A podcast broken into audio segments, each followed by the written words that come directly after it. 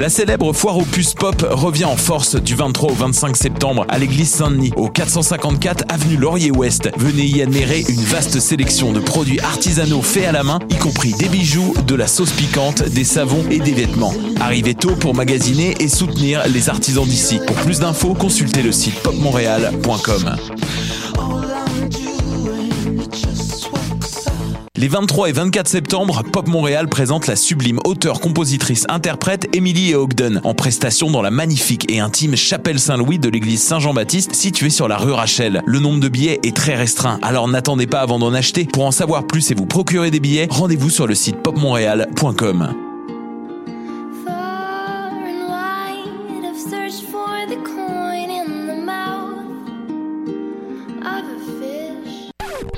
Maudit que je m'endors. Je pense que j'ai besoin d'un café. Téléphone intelligent, dis-moi où est le Tim Horton le plus proche. Fuck le Tim Horton. Quoi? Va donc au Salonger à la place au Salonger. Le café est vraiment bon, tu vas l'apprécier. C'est pas juste un jus de boîte que tu bois en attendant qu'il soit l'heure de tomber dans le jean à cochon.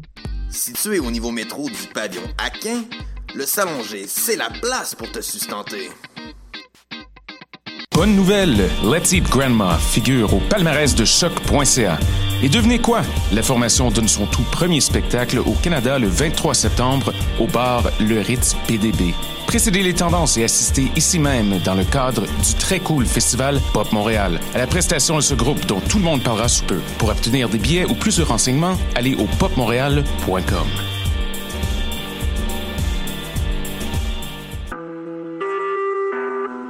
Vous écoutez Choc pour sortir des ondes.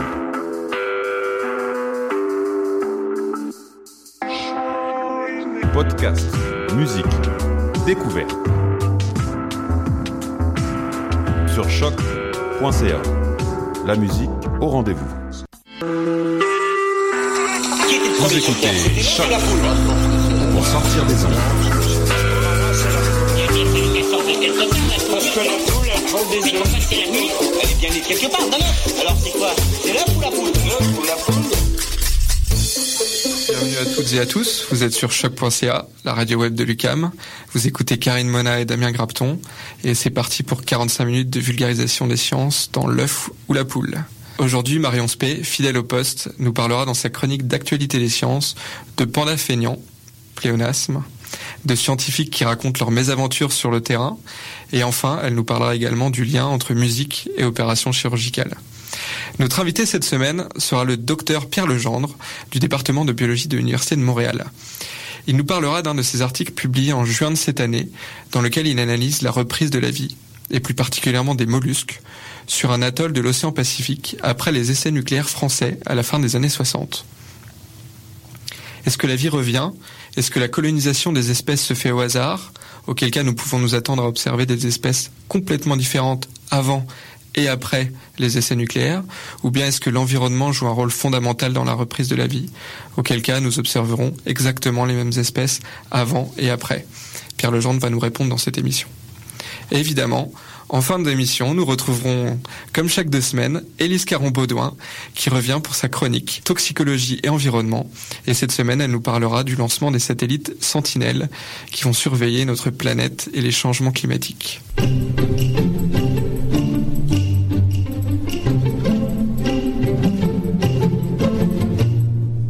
Allez, tout de suite, on commence avec Marion. Bonjour à tous. Allez, on commence avec les pandas. Ces grosses peluches noires et blanches, emblèmes de la Chine comme vous le savez. Il semble qu'ils aient choisi la voie de la paresse, et c'est leur régime alimentaire qui les oblige. Voilà ce qu'ont découvert des chercheurs de l'Institut de zoologie de Pékin. Ils ont publié leurs résultats dans la revue Science le 10 juillet dernier. Alors le système digestif du panda est conçu pour digérer de la viande. On le considère donc comme un carnivore. Mais vous notez qu'il est moins effrayant qu'un grizzly. Et pour cause, aucune chance qu'il ne vous saute dessus pour vous croquer. Son régime alimentaire est constitué à 99% de bambou. Il est même capable d'en ingurgiter entre 20 et 50 kilos par jour, lui qui pèse une centaine de kilos à l'âge adulte.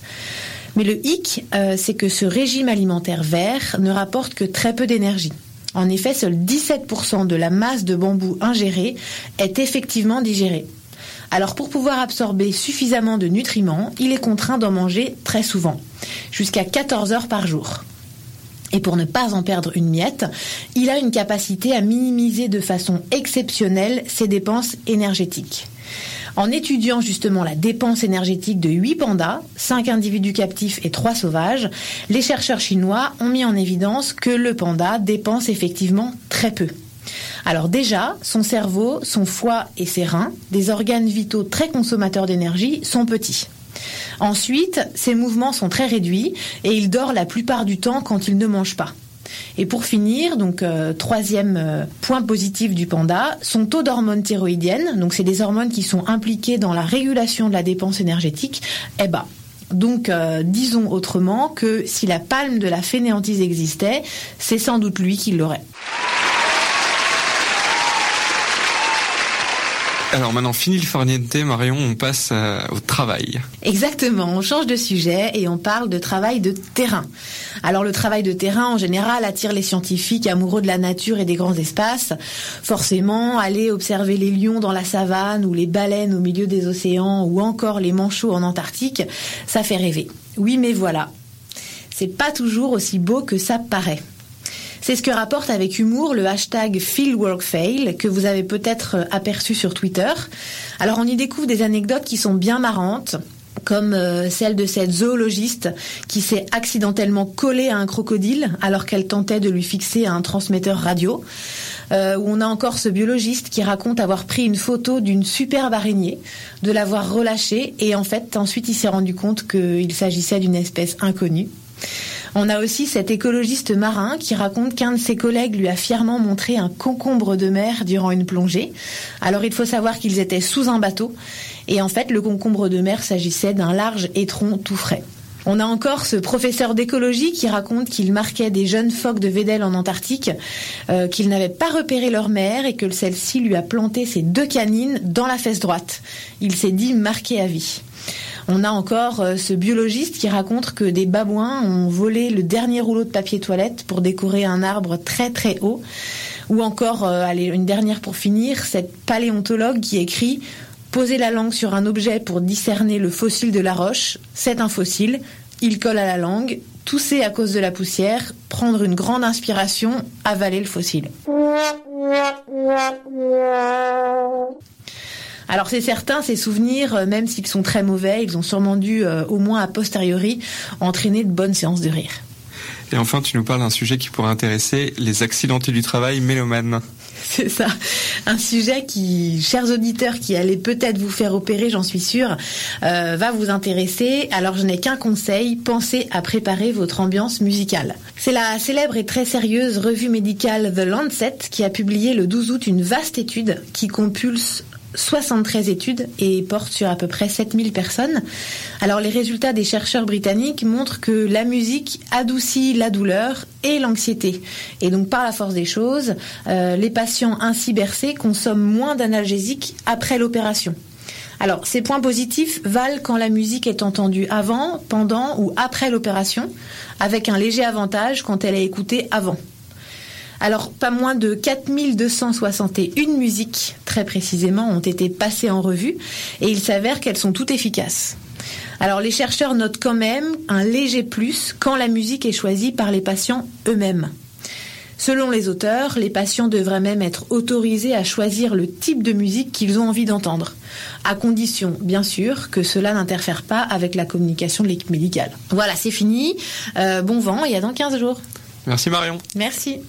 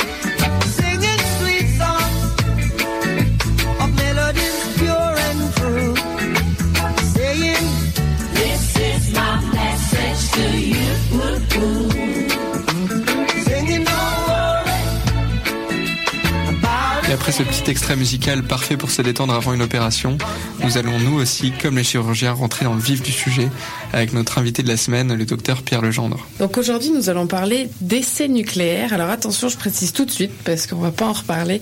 Euh, ça sera d'un point de vue scientifique et seulement scientifique. Donc on va parler d'essais nucléaires, en l'occurrence ceux de la France, qu'elle a fait à partir des années 60, 66 pour être exact, jusqu'en 1996. Et ce, entre autres, on va se concentrer sur cela aujourd'hui en Polynésie française, même si elle en a fait aussi dans le Sahara. Et pour euh, donc en parler d'un point de vue scientifique, nous recevons ce soir le docteur Pierre Legendre. Bonjour Pierre Legendre. Bonjour. Et donc Damien, pour commencer, tu vas présenter notre invité pour savoir euh, ce dont on va parler ce soir.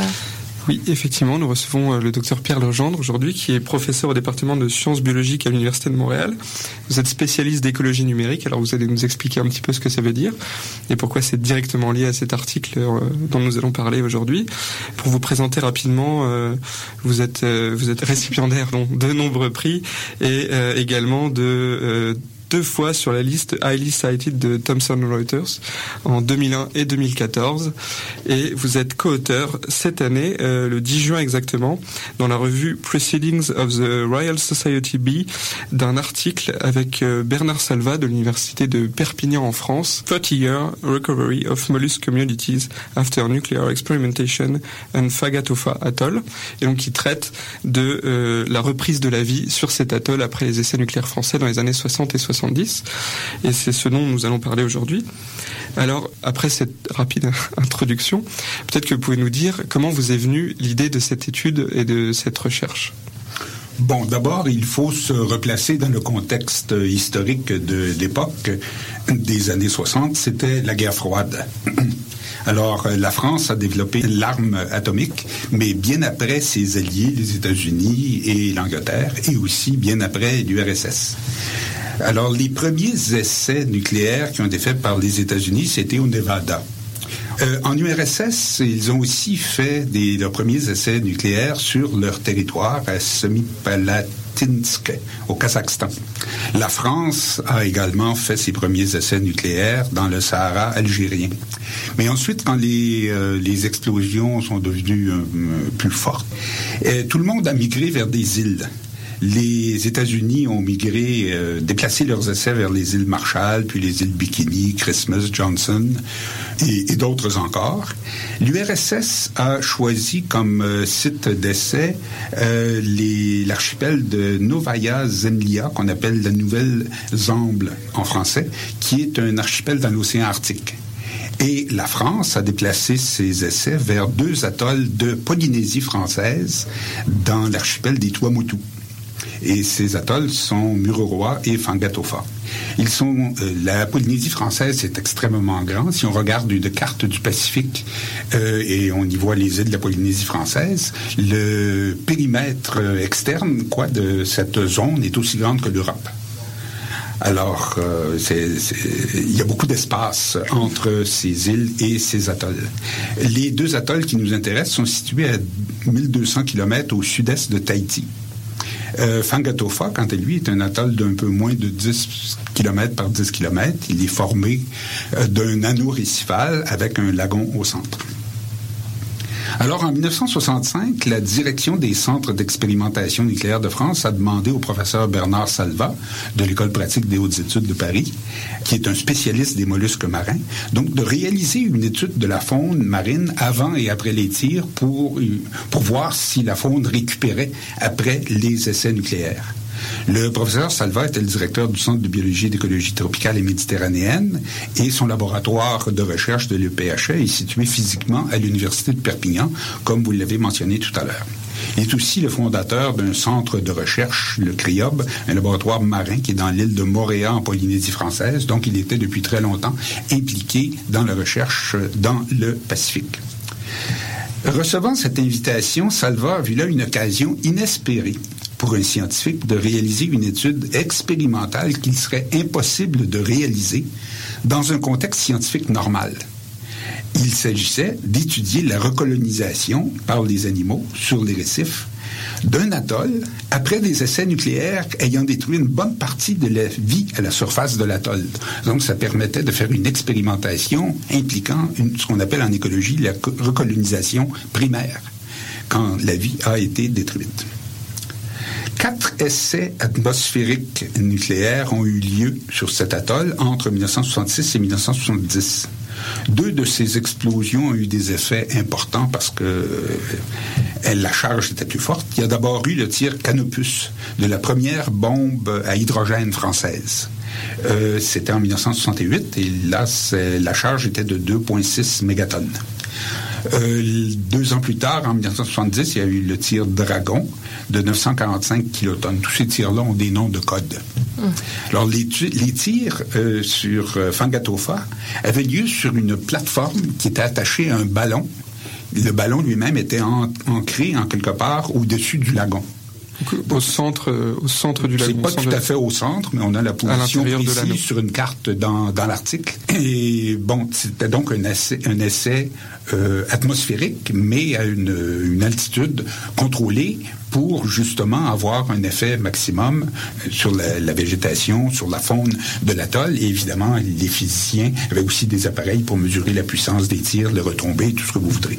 Peut-être, je, me permets de vous couper pour donner une idée par rapport aux images que peut-être que certains ont dans la tête d'Hiroshima et Nagasaki. Là, on parle vraiment de, bombes beaucoup, beaucoup plus fortes. Hein. On n'est plus dans la bombe atomique, c'était la bombe A. Là, on est dans la bombe H. On rentrera sans doute dans les détails plus tard. Mais c'est beaucoup, beaucoup plus fort que ce qu'on avait pu voir comme image euh, oui, au Japon. Euh, oui, en effet, mais il y a aussi d'autres différences euh, très importantes. Évidemment, au Japon, euh, les États-Unis vivaient visaient une population oui, civile, une population humaine. Euh, comme biologiste, il y a de grandes différences entre les populations humaines et les populations de mollusques. Et parce que les populations humaines, les, les humains sont ont une stratégie K, c'est-à-dire avec peu de d'enfants produits, on essaie de les de les préserver et tout ça, alors que les mollusques ont une stratégie R, euh, c'est-à-dire des, des millions d'œufs ou de gamètes qui sont produits et on espère qu'il y en aura un ou deux qui vont survivre. Donc c'est pas du tout le même Ah non, type de sûr. problématique. Non, non, non, je parlais juste physiquement du type de bombe. Oui, oui, physiquement.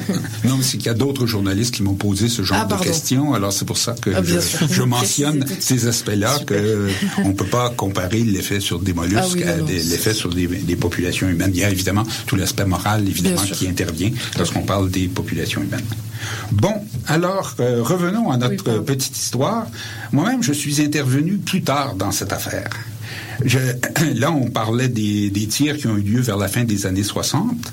J'avais commencé à donner des cours d'analyse de données écologiques, ben, d'abord à l'Université du Québec à Montréal, à la fin des années 70, puis à Montpellier au, dé- au début des années 1980. J'y retournais chaque année pour donner une série de cours.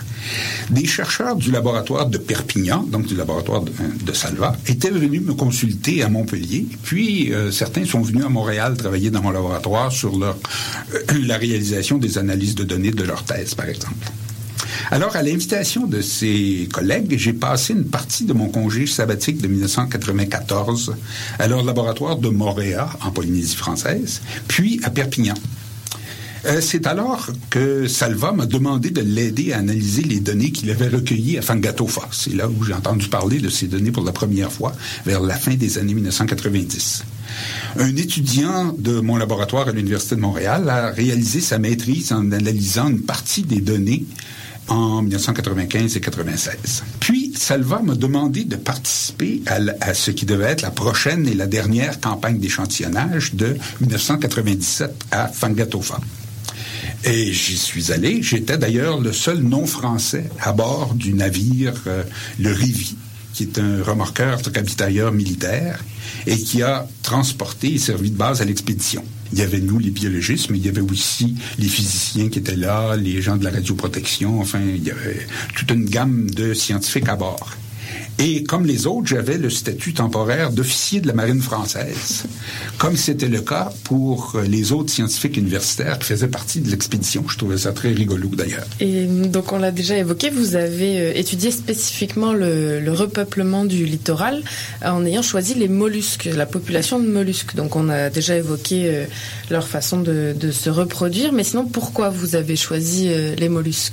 Ça, c'était l'idée de Salva. Évidemment, lui étant spécialiste des mollusques, il y avait eu des, euh, des tractations avec les gens de l'énergie atomique française, mais tout le monde s'était mis d'accord pour dire que les mollusques forment un groupe idéal pour étudier la recolonisation à la surface de récif. D'abord, on le sait bien, ce sont des animaux peu mobiles. Certains vivent à sec à marée basse, d'autres sont recouverts de quelques centimètres d'eau seulement à marée basse. Et ils ont été largement éradiqués par les explosions nucléaires à cause de ça, parce qu'ils vivaient dans très peu d'eau. La chaleur de l'explosion nucléaire a fait évaporer l'eau. La plupart des mollusques ont été grillés. D'accord. Et en particulier par le tir canopus qui a été réalisé à marée basse, justement. Là, ça nettoyait la surface. Les larves de ces mollusques qui ont recolonisé le récif dans les années suivantes proviennent de la haute mer. Elles proviennent donc d'un pool régional de larves et elles s'installent sur le récif. C'est un point capital, cela. Ces larves ne sont pas les descendantes des mollusques qui ont été irradiés sur le récif. Elles proviennent d'un pool régional qui n'a pas eu, euh, qui n'a pas été en contact avec les radioéléments. Euh, les mollusques, ensuite, vivent longtemps, jusqu'à une dizaine d'années environ. Donc, ceux qu'on trouve maintenant, ils sont pas arrivés hier ils partiront pas demain.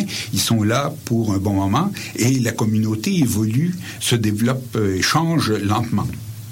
Leur identification aussi est facile pour un spécialiste, pas pour vous et moi, mais pour Salva certainement. On n'a pas besoin de faire des analyses chimiques, microscopiques ou génétiques. Euh, le nombre d'espèces est limité, 36 espèces de mollusques sur l'atoll de Fangatofa, et euh, ces espèces appartiennent à différents groupes trophiques. Il y a des herbivores, des carnivores, des détritivores et des filtreurs. Alors ça nous donne une grande variété d'organismes qui occupent différentes niches dans l'écosystème. Euh, finalement, les chercheurs peuvent récolter ces organismes-là à pied. J'ai mis ça entre guillemets à pied parce qu'en pratique, on est en combinaison de plongée avec masque et tuba, la tête dans l'eau et on récolte les, mollusques dans à peu près 30 euh, cm d'eau. Et on peut faire cela sans euh, le support d'un navire de recherche, ce qui rendrait l'opération beaucoup plus lourde.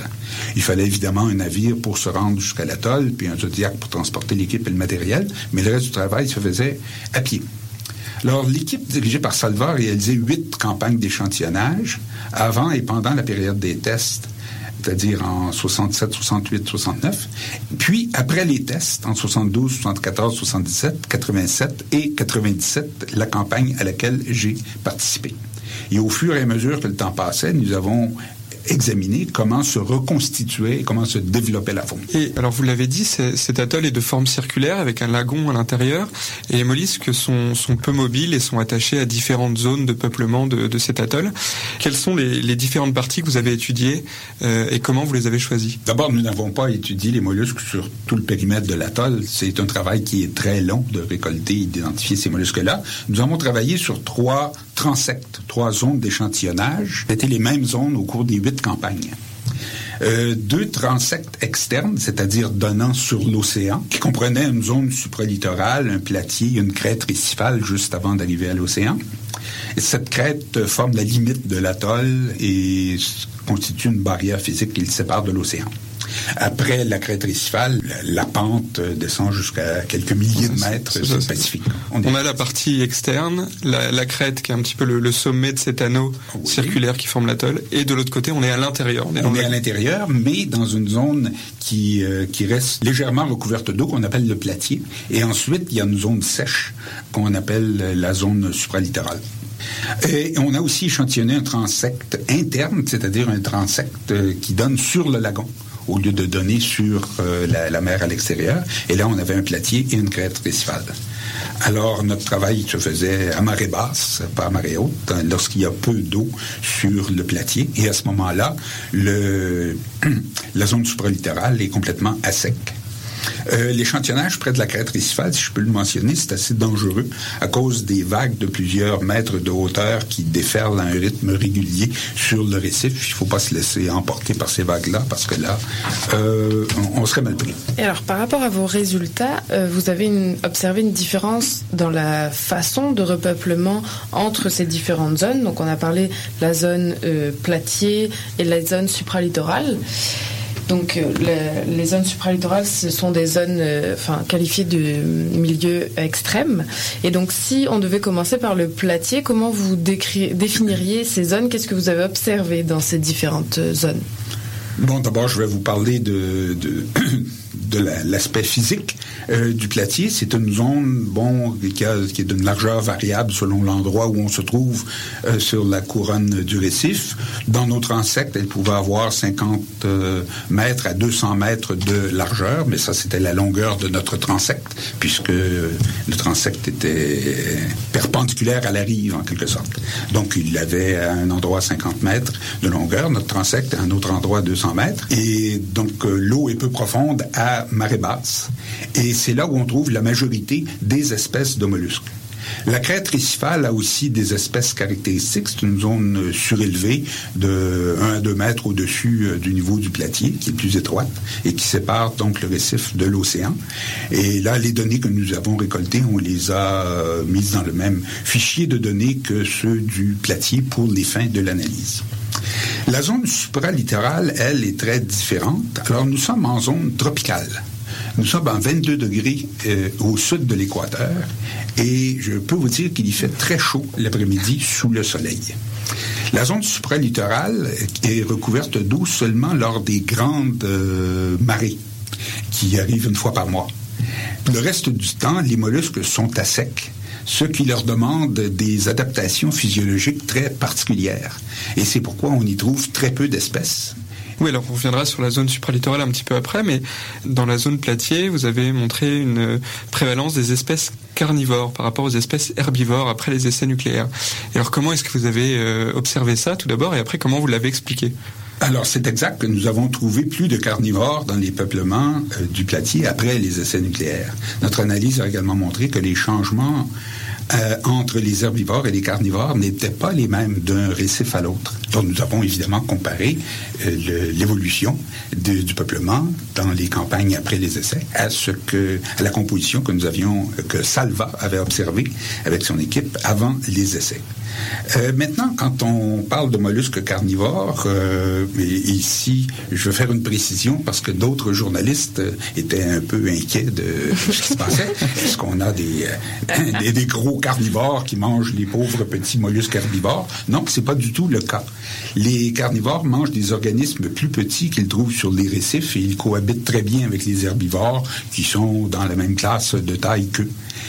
Euh, notre observation d'un changement, d'une augmentation des carnivores ne reflète donc pas un processus de prédation des carnivores qui mangeraient les mollusques herbivores, ils mangent autre chose.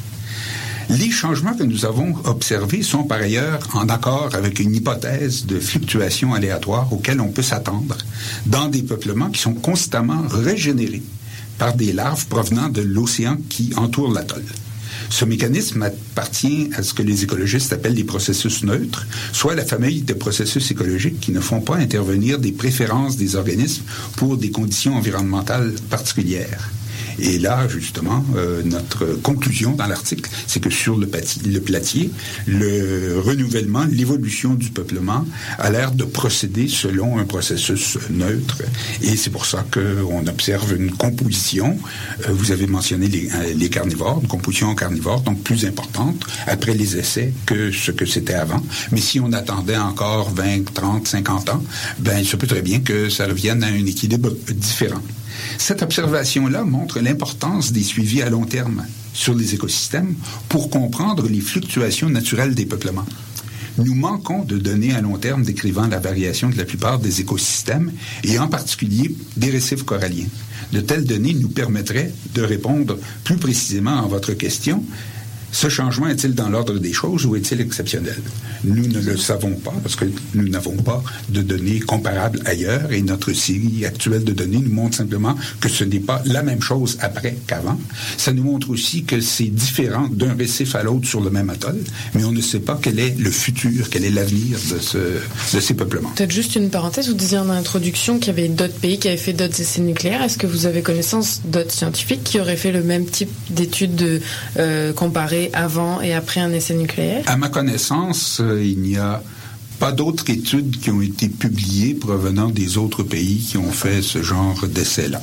Alors, je ne veux pas me prononcer sur, euh, sur le pourquoi de la chose, mais on peut constater que la France n'a pas eu peur, justement, de dévoiler les résultats euh, recueillis par des scientifiques qui avaient été mandatés d'abord pour répondre à une question que se posaient les militaires. Mais lorsque nous avons demandé si c'était bon de publier, et euh, on nous a dit tout de suite d'accord. OK. Et donc là, pour euh, revenir à nos, à nos mollusques, on parlait de la zone platier. Si maintenant on revient sur les zones supralittorales, elles, elles présentent peu de changements dans les espèces retrouvées avant et après les essais nucléaires. Donc d'après vous, qu'est-ce que, que ça veut dire? Alors, euh, je vous mentionnais plutôt que dans la zone supralittorale, les, les mollusques sont au sec et ils ont donc été particulièrement exposés à chacun des essais nucléaires, même ceux qui étaient moins importants. Euh, dans la zone supralittorale, la plupart des mollusques ont été éliminés par chacune des explosions nucléaires, sauf ceux qui étaient peut-être euh, cachés dans des anfractuosités du rocher. Euh, comme ce sont des milieux extrêmes, il n'y a guère que ces espèces-là, trois ou quatre espèces, qui peuvent revenir les coloniser. Elles l'ont fait au fur et à mesure des années. Des larves sont arrivées de l'océan et d'autres individus de ces mêmes espèces seront constitués à peu près la population initiale ce sont les conditions environnementales qui ont filtré les espèces et, qui ont pu euh, leur permettre de s'établir dans ces zones. Donc là, on a un, exemple du filtrage environnemental qui n'est pas du tout un processus neutre. Et c'est très intéressant d'avoir sur les mêmes récifs, selon les zones, des exemples du processus neutre d'une part et du filtrage environnemental d'autre part c'est peut-être l'une des contributions les plus importantes de notre article publié dans Proceedings B. Et alors, euh, en, termes de perspective, un petit peu sur, euh, le, suivi à long terme justement de cet atoll, il y a une autre modification importante qui a été apportée à cet atoll par l'homme, c'est l'ouverture d'une passe dans, euh, la, structure circulaire qui forme le récif de l'atoll pour faire entrer les, bateaux à fort tonnage qui ont probablement déposé le matériel nécessaire aux essais atomiques. Et cette, euh, donc cette passe, elle, elle entraîne des courants marins qui pénètrent dans l'atoll alors que dans, un, dans une situation naturelle, ça n'existe pas. Est-ce que vous pensez qu'à long terme, ça aussi, ça pourrait avoir une conséquence sur la faune et peut-être la flore de cet atoll? Euh, Comme écologiste, j'en suis convaincu, mais euh, comme vous le verrez, nous n'avons pas de données précises pour supporter une telle affirmation. Comme vous l'avez mentionné, Fangatofa était à l'origine d'un atoll fermé par le récif qui l'entourait complètement. Le niveau de l'eau à l'intérieur de l'atoll était plus élevé que le niveau de la mer à l'extérieur, de 30 cm environ. La chimie de l'eau du lagon différait légèrement de celle de l'océan. Les communications et échanges d'eau entre le lagon et euh, l'océan dans les atolls fermés se font par des canaux peu profonds qu'on appelle des OA. Euh, ça fait partie de la langue polynésienne. Et ces canaux sont peu profonds, 10 à 20 cm de profondeur, mais les échanges sont très faibles. Donc, la, composition chimique de l'eau est vraisemblablement différente à l'intérieur d'un atoll fermé de ce qu'elle est à l'extérieur. Alors, comme vous l'avez mentionné, en juin 65, les ingénieurs militaires français ont ouvert un chenal dans la couronne de l'atoll pour permettre aux navires de transport d'y pénétrer et de se mettre à l'abri des tempêtes, entre autres. Euh, avec l'ouverture de cette passe, le niveau de l'eau du lagon s'est équilibré avec celui de l'océan, donc il a diminué. Les récifs intérieurs ont commencé à subir la marée, ce qui n'était pas le cas lorsque l'atoll était fermé. La chimie de l'eau a également été modifiée par le contact direct avec l'eau de l'océan Pacifique. Cela a évidemment modifié le milieu de vie des organismes récifaux vivant à l'intérieur de l'atoll, puisque la partie supérieure du platy a été mise à sec par la baisse du niveau. Donc, tous ces changements-là nous portent à croire qu'il y a eu, en effet, une modification du milieu de vie pour plusieurs espèces. Mais, comme je vous le mentionnais, nous ne disposons pas de données sur les mollusques avant l'ouverture de la passe, parce que Salva n'avait pas encore reçu son mandat en euh, juin 1965, au moment où la passe a été ouverte.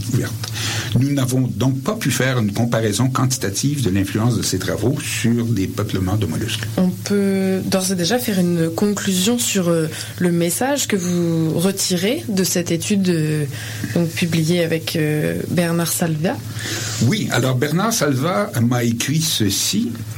Je cite, après huit ans de campagne scientifique, ce qui est intéressant de voir, c'est que tout est redevenu normal, avec quelques changements qui ne sont plus dus aux expérimentations nucléaires, mais plutôt à la variabilité naturelle du peuplement. Alors, Salva et moi, nous sommes d'accord. La nature a repris ses droits à Fangatofa et elle montre de nouveau une forte variabilité, mais celle-ci est une variabilité naturelle. Ben, merci beaucoup. On, pour- on pourrait conclure que c'est une bonne nouvelle presque. Après ces essais nucléaires, la vie est capable de se réadapter et de reprendre, euh, comme vous le disiez, le reprendre le dessus? Oui, oui, tout à fait. C'est l'aspect très positif de ce suivi environnemental après des expérimentations nucléaires. Merci beaucoup, Pierre Legendre. Vous écoutez Choc pour sortir des ondes.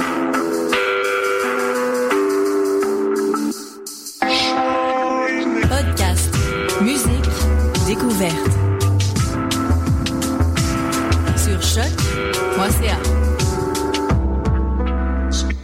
Bonsoir Élise Caron-Baudouin. Bonsoir Karine. Ça va bien? Ça va bien et toi? Oui, très bien, merci. Alors, euh, ce soir, tu viens pour ta chronique à propos de satellites qui ont pour mission d'observer la Terre. Je te laisse nous en dire plus. Et oui, mais cette semaine, je vous ai préparé une chronique euh, plutôt à saveur environnement plus que toxicologie et même ça va porter sur l'exploration spatiale.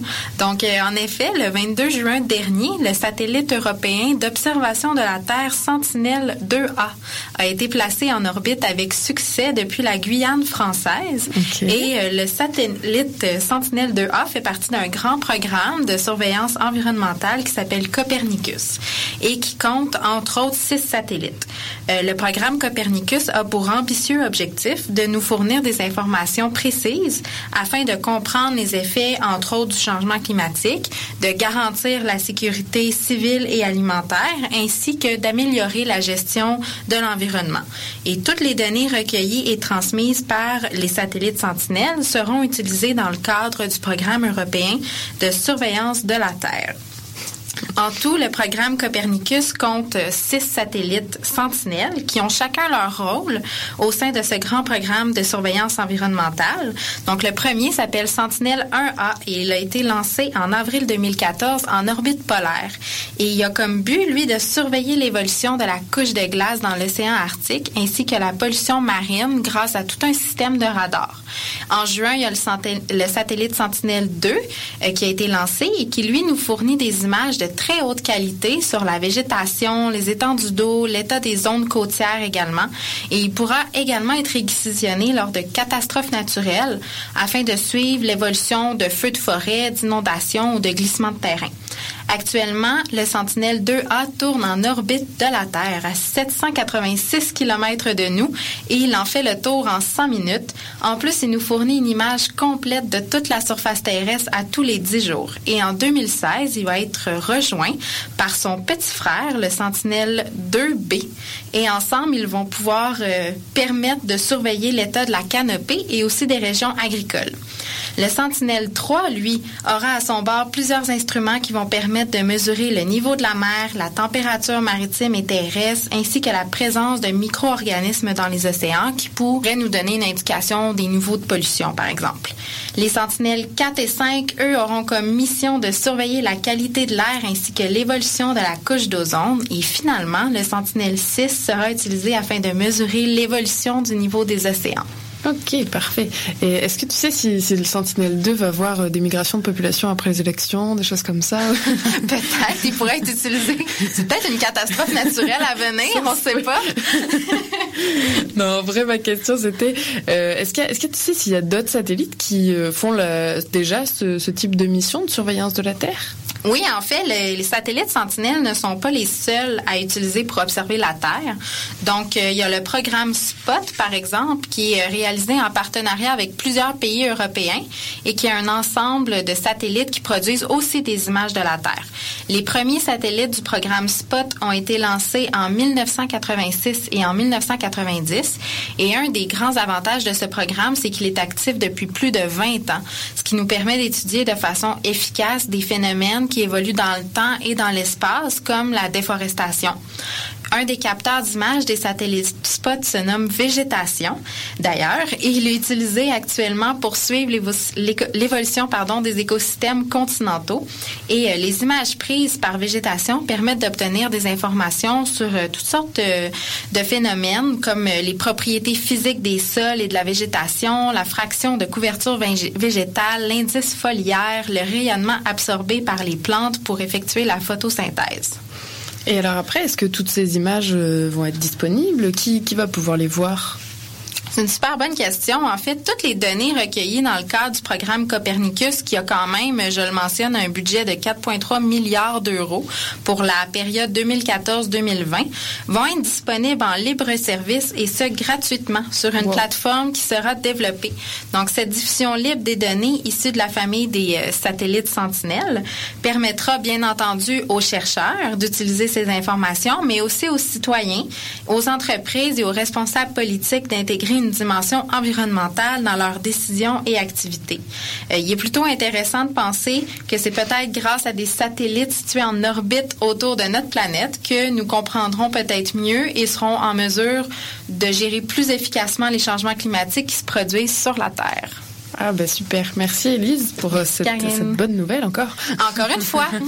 merci. Bye. Let's go. Let's go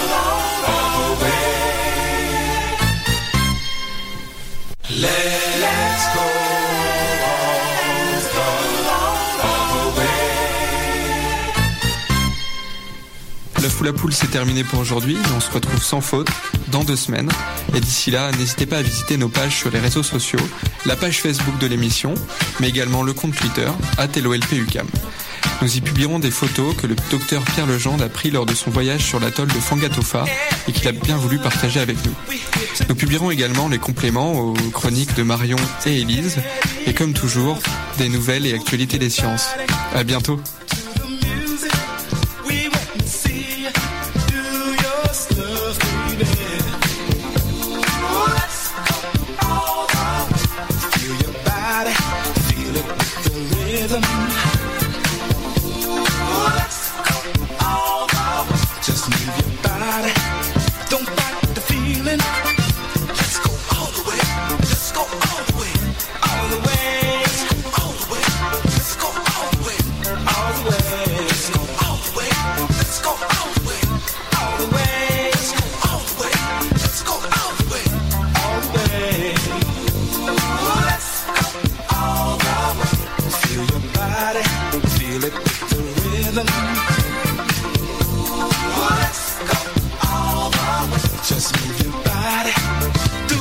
you wanna do.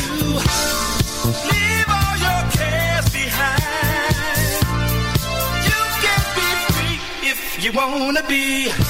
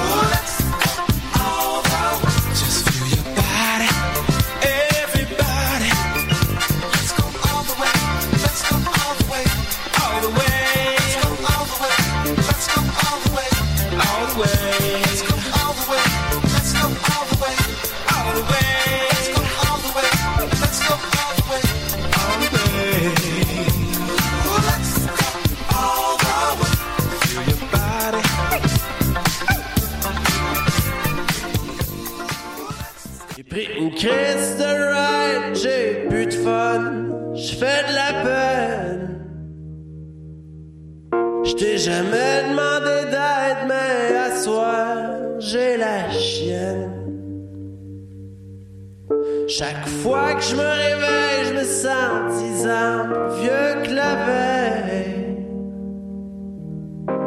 C'est rough, c'est temps